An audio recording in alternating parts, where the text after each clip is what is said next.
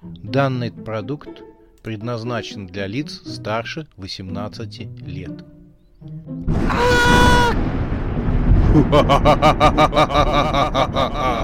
Пощекочи, нервишки. Напугай меня до смерти, пожалуйста. Глава десятая. Роба Виль.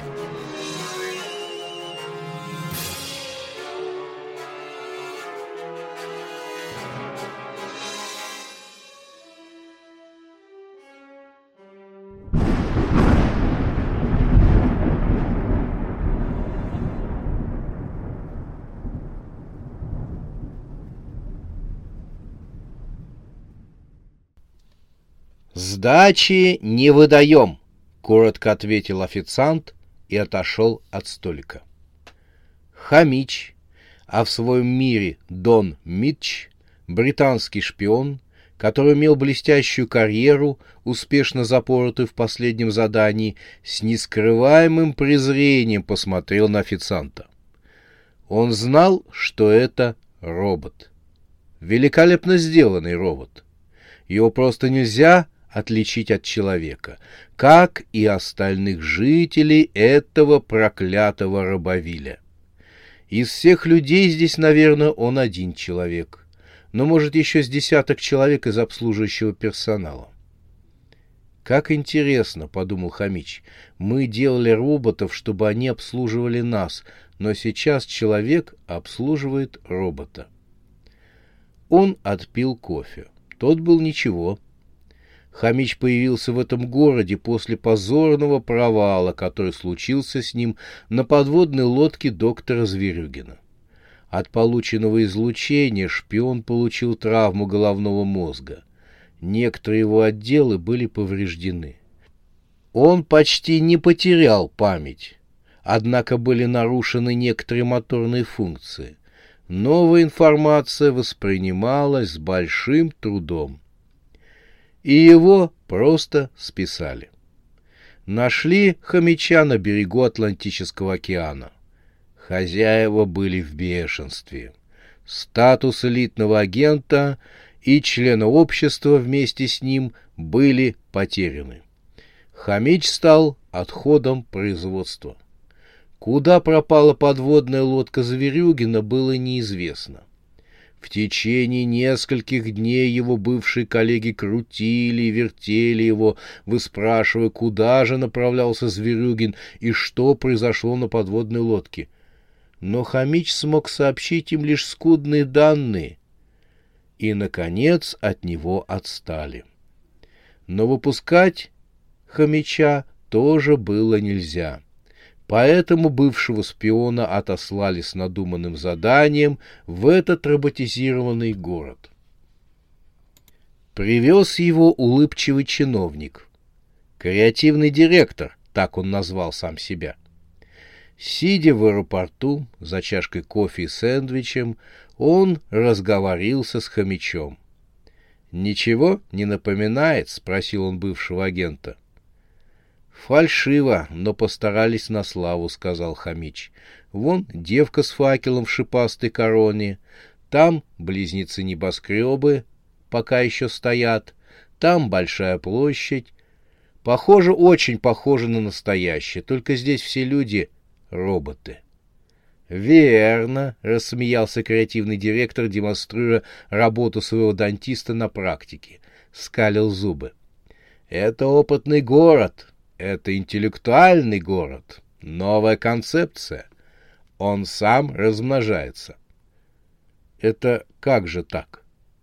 Роботы вступают друг с другом в отношения, производя на свет новых, роботизированных организмов, те, в свою очередь, проходят цикл становления, строят новые здания. Таким образом, город живет без внешнего вмешательства, занимая все большую и большую площадь. Хамич моргнул несколько раз. Он поставил чашку на блюдце и коснулся перевязанной головы рукой. Последствия облучения. «Можно вопрос?» — спросил он. «Валяйте». «А зачем?» «Что значит «зачем»?» «Зачем вам все это? Если обычные мужчины и женщины так могут воспроизвести потомство, которое затем может творить и созидать. Хамич посмотрел в непроницаемые глаза креативного директора. Они были почти стеклянные и ничего не выражали.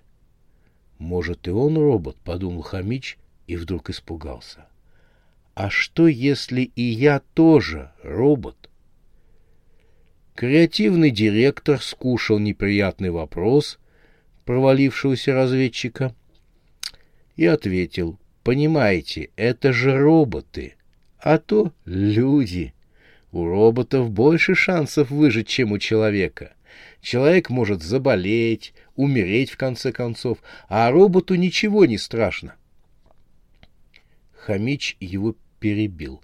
«Я о другом. Зачем?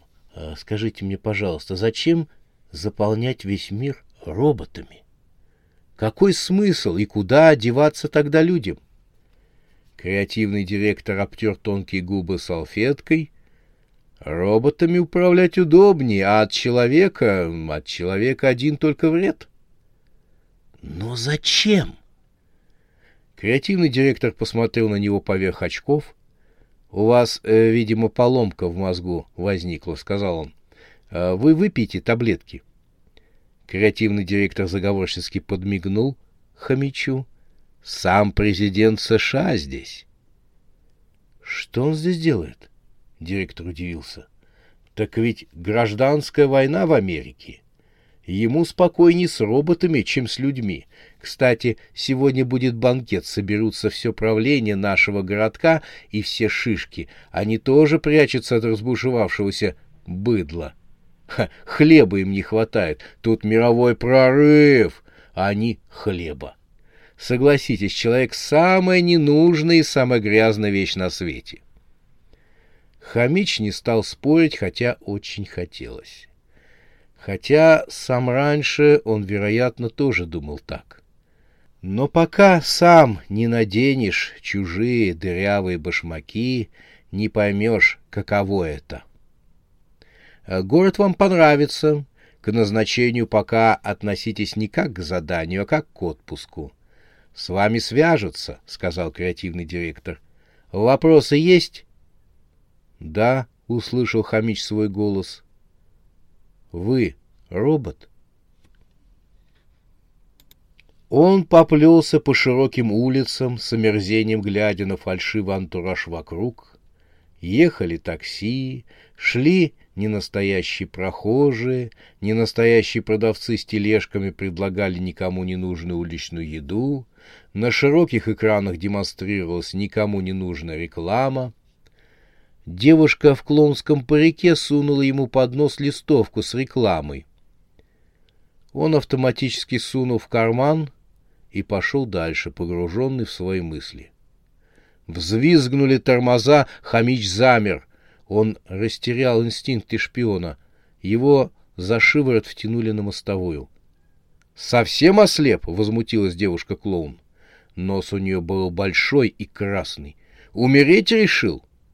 Хамич опомнился и уставился на клоунессу. «Ты не робот», — прошептал он. «Ты кто?» Но клоунесса растворилась в толпе так ловко, словно ее и не было. Хамич извинился перед подошедшим полицейским, который выписал ему громадный штраф. Хамич устал и ввалился в квартиру на двадцатом этаже жилого дома, его сюда определяли кураторы. Перед тем, как войти, он подвергся тщательному осмотру со стороны охранников, которые, естественно, тоже были роботы. В вестибюле перед входом в лифт и непосредственно на этаже, где размещалась его квартира. Когда он вошел в лифт, то случился неприятный казус. Он столкнулся с той, русской. Девушка была под охраной. Она его сразу узнала. Вопреки ожиданиям, девушка реагировала сдержанно. «Вид у вас неважный», — заметила Маша. «Полагаю, расплата за ваши действия настигает вас». Хамич вышел на своем этаже. Пока его обыскивали роботы, он проследил по табло. Лифт остановился этажом выше.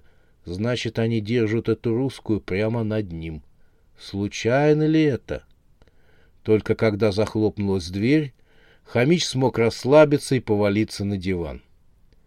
Один в городе, где полно роботов. Наверное, он единственный живой организм во всем городе. Хамич прижал ладонь к лбу и содрогнулся от таких мыслей. Это действительно было ужасно. В окно светило ничем не примечательное солнце, а небо было по-будничному голубым. Хамич привстал. «Это девушка в костюме клоуна. Она же мне что-то сказала», — вдруг вспомнил Хамич. Он вытащил рекламную листовку, которую клоунесса ему сунула. Ничего примечательного. Реклама суперпылесоса, совмещенного со стиральной машиной, который одновременно может быть еще и...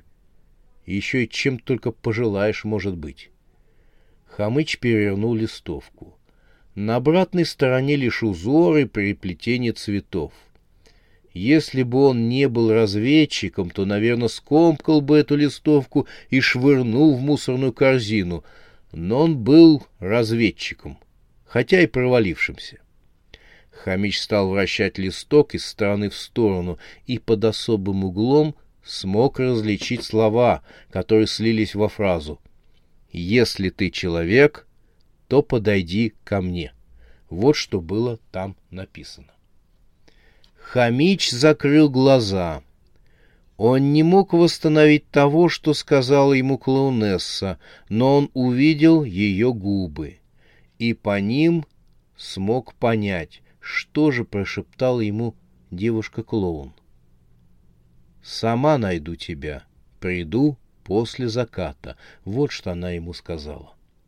Хамич воспрял духом, — до этого он чувствовал себя жертвой, приехавшей на заклание. Он понимал, что, скорее всего, от него избавиться или заставить гнить до самой смерти в этом проклятом городе. Но теперь все становилось интереснее. Хамич посмотрел на небо. Солнце, отражавшееся в зеркальной поверхности небоскребов, стало клониться к закату. Он, видимо, задремал, потому что, когда открыл глаза, за окном была ночь. Небоскребы, как рождественские елки, стреляли в ночь разноцветными огнями окон и иллюминаций. Из платяного шкафа слышались подозрительные звуки, но как только Хамич поднялся с дивана, они разом стихли. Он хотел подойти и открыть шкаф, но его взгляд упал на панораму ночного города за окном. Его поразило, что нет звезд на небе. Показалось странным, хотя он и знал, что это из-за городской иллюминации. Хамич подошел к окну, занимавшему всю ширь стены, и припал к стеклу. Снаружи был живой механический мир. И он защищал этот мир всю свою жизнь. По стеклу поскреблись. Хамич опустил глаза — по стене небоскреба карабкался косматый медведь. Считая, что перед ним человек, переодетый в костюм медведя, Хамич распахнул окно. Теплый ветер, залетел в помещение, и обдал волной лицо бывшего шпиона. «Какой этаж?» — спросил медведь. Видя, что Хамич хранит молчание, медведь повторил вопрос и, не дождавшись ответа, похлопал перед его глазами лапами. «Алло, эй, в чем проблема? Медведя не видел, что ли? Ну, в детстве тебя мама в зоопарк водила, там-то ты мог видеть медведя. Что и в зоопарке не был? Может, на картильке или по каналу «Живая природа»? У вас, у басурманов, канал о природе бывает?» «Какой у них канал о живой природе?» — донесся хриплый голос из открытого окна, и в квартиру влез еще один медведь. На его груди висела увесистая золотая цепь. «У них все про деньги, а про природное богатство ничего нет, потому что нет у них богатств». Медведь достал клетчатый платок и протер мохнатую грудь, задев золотую цепь. Этаж какой? спросил он у первого медведя, пряча платок. Спрашивал у аборигена. Молчит, как партизан на допросе. Медведь с цепочкой подступил к хомячу и погладил его по лысой забинтованной голове. «Милай!» — ласково протянул медведь.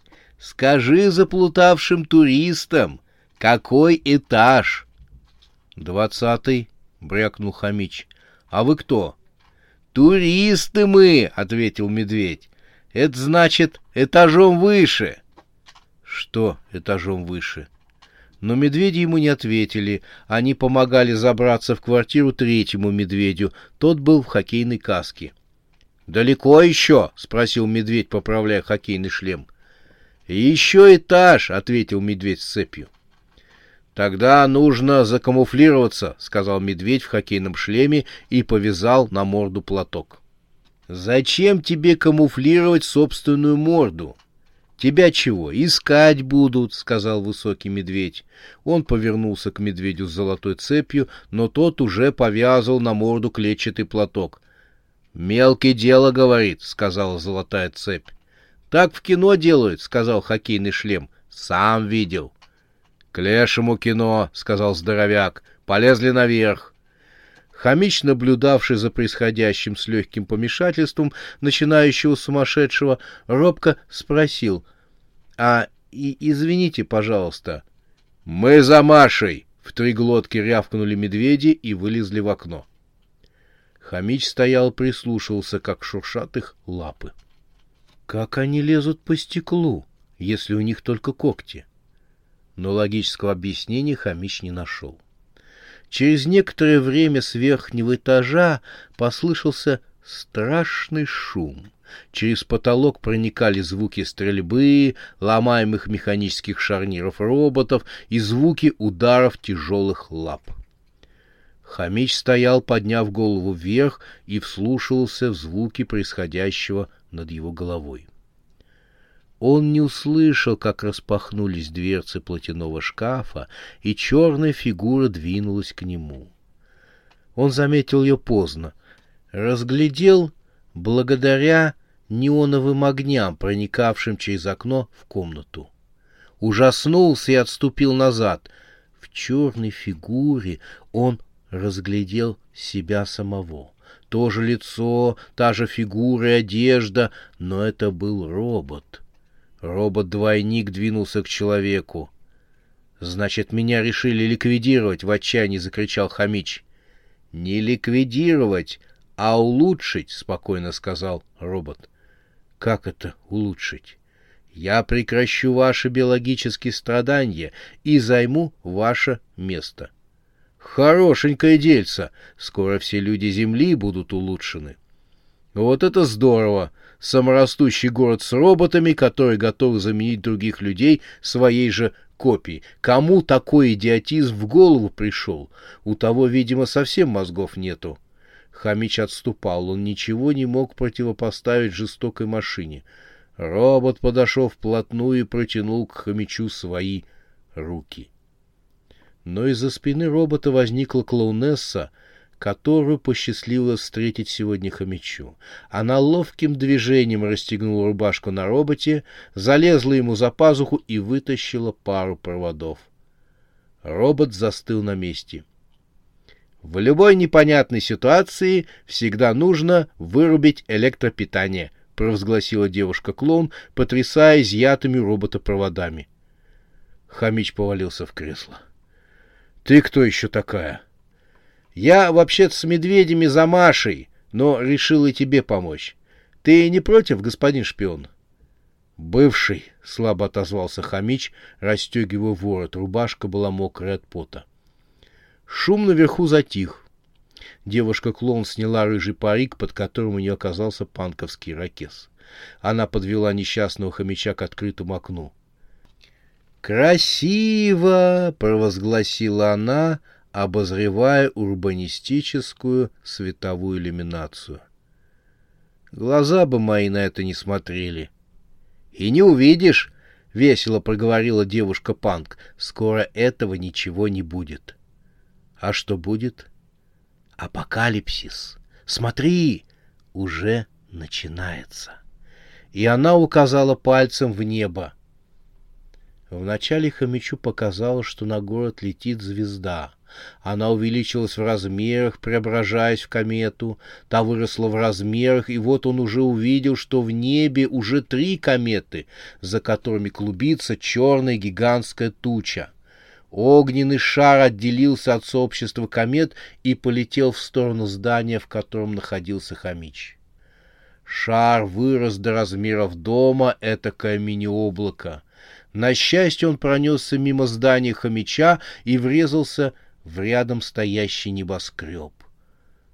Тот взорвался.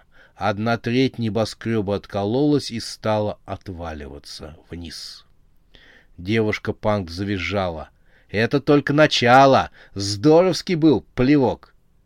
«Плевок?» — прошептал Хамич, прикасаясь к перевязанной голове. «Плевок! Огненный плевок!» «Но кто плюет с огнем?» Трехголовое чудовище, которое пришло спалить этот проклятый город-хищник. Как подтверждение слов Клунесса раздался страшный рев. Он прозвучал одновременно из трех драконьих глоток. Стекла задобрежали в домах. Город не остался в долгу. Небоскребы вдруг ощетинились пушками. Они поднялись к трем кометам и выпустили целый шквал огня. Дракон выдохнул огнем и стал выжигать город роботов. Хамич замер.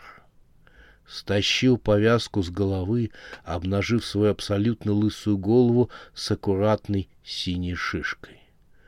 Было страшно смотреть на битву города с чудовищем. Огненные струи с небес, словно ленты пламени, опоясывали ночной город. Огненные следы снарядов и ракет пронзали ночь и летели к громадине в небо. Здание задрожало. «Скоро падет», — прокомментировала девушка Панк. Она восторженно смотрела на огненную ферерию. В ее широко раскрытых зрачках отображались огненные всполохи. Хамич не выдержал и поцеловал ее в губы. Та ответила ему. «Хороший способ, чтобы скоротать время», — прошептала девушка. «Да», — ответил мужчина. «Хочу тебя спросить». «Спрашивай». «Ты, когда меня целовал, в общем, тебе мой клоунский нос не мешает?» и она подняла руку, чтобы убрать его, но Хамич не дал ей этого сделать. «Нет, умоляю». Он приблизил свои глаза к ее озорным глазам и прошептал. «Только не снимай клоунский нос». Их губы вновь встретились, здание задрожало, но это было не землетрясение — Рядом падали небоскребы, уничтоженные чудовищем. Весь мир вокруг них рушился, а мужчина и женщина не могли оторваться друг от друга. В этом мире умирающих механических роботов так было здорово осознавать себя живым человеком. И что самое главное, не страшно.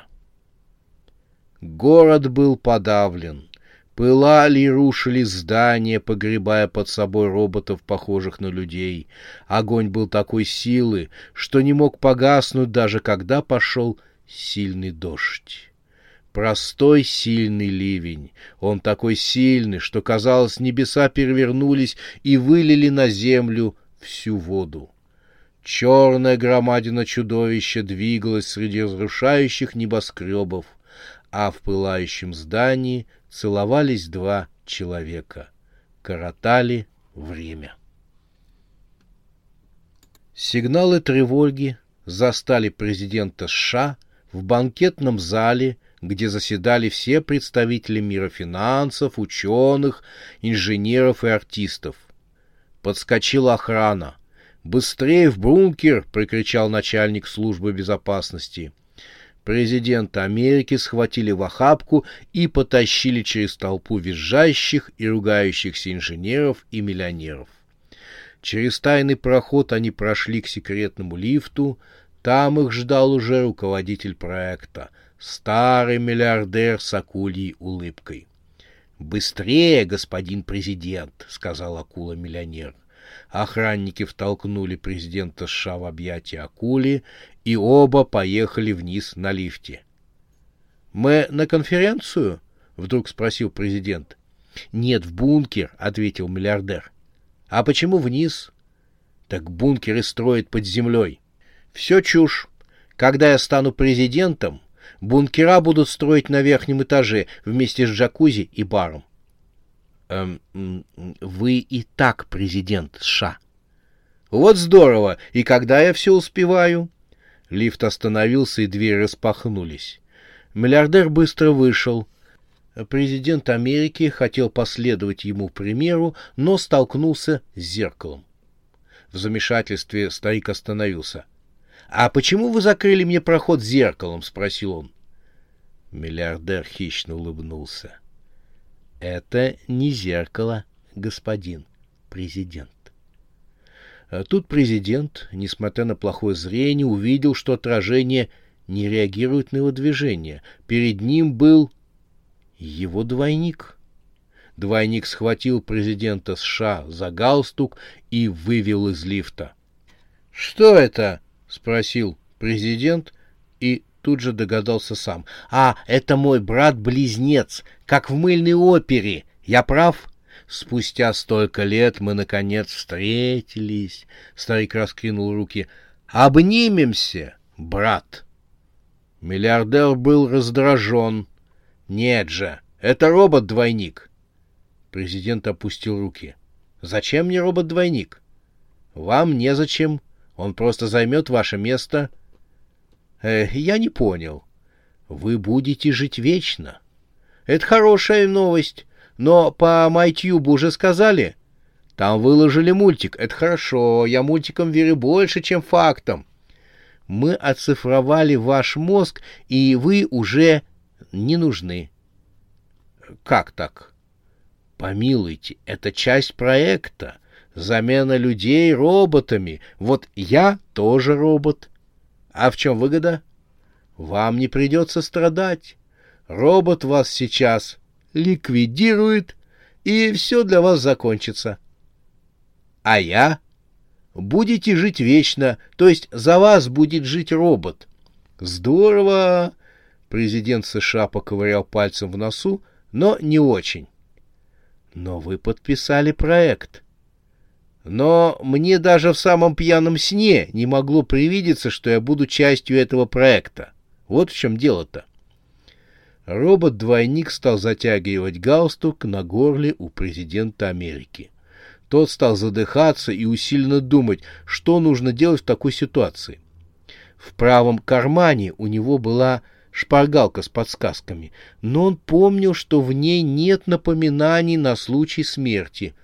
Вдруг хватка робота ослабла, а он сам застыл, будто кто-то отключил ему питание. Как статуя застыл и акула-миллиардер. Президент вырвал галстук из пальцев робота. К несчастью, двери лифта закрылись, и президент оказался в кромешной темноте. Он пошел на ощупь и вскоре, как ему показалось, оказался в помещении бункера. Старик стал искать выключатель, чтобы включить свет, но кто-то нашел его раньше. Свет залил помещение. Рядом с президентом США стоял Зверюгин с дочкой. На дочери было подвенечное платье, а в руках букет цветов. «Как тебе, доченька, такой вариант?» «Ой, папа, а что, так можно?» «Конечно, детка, все для моей дочурки», — ответил Зверюгин, потирая руку. Он обратился к президенту. «Господин президент, возьмите свою будущую супругу за руку и подведите к алтарю. Видите? Священник ждет». Изумленный президент США посмотрел туда, куда показывал Зверюгин. Возле переносного алтаря стоял человек-носорог и зажигал свечи. Президент в обрачном состоянии повис на плече у Зверюгиной. «Папа, чего это он?» «От радости, деточка, от радости, что будет твоим мужем», — сказал доктор и обратился к человеку-носорогу. «Падре, прошу вас, начинайте». И человек-носорог с важным видом открыл Библию.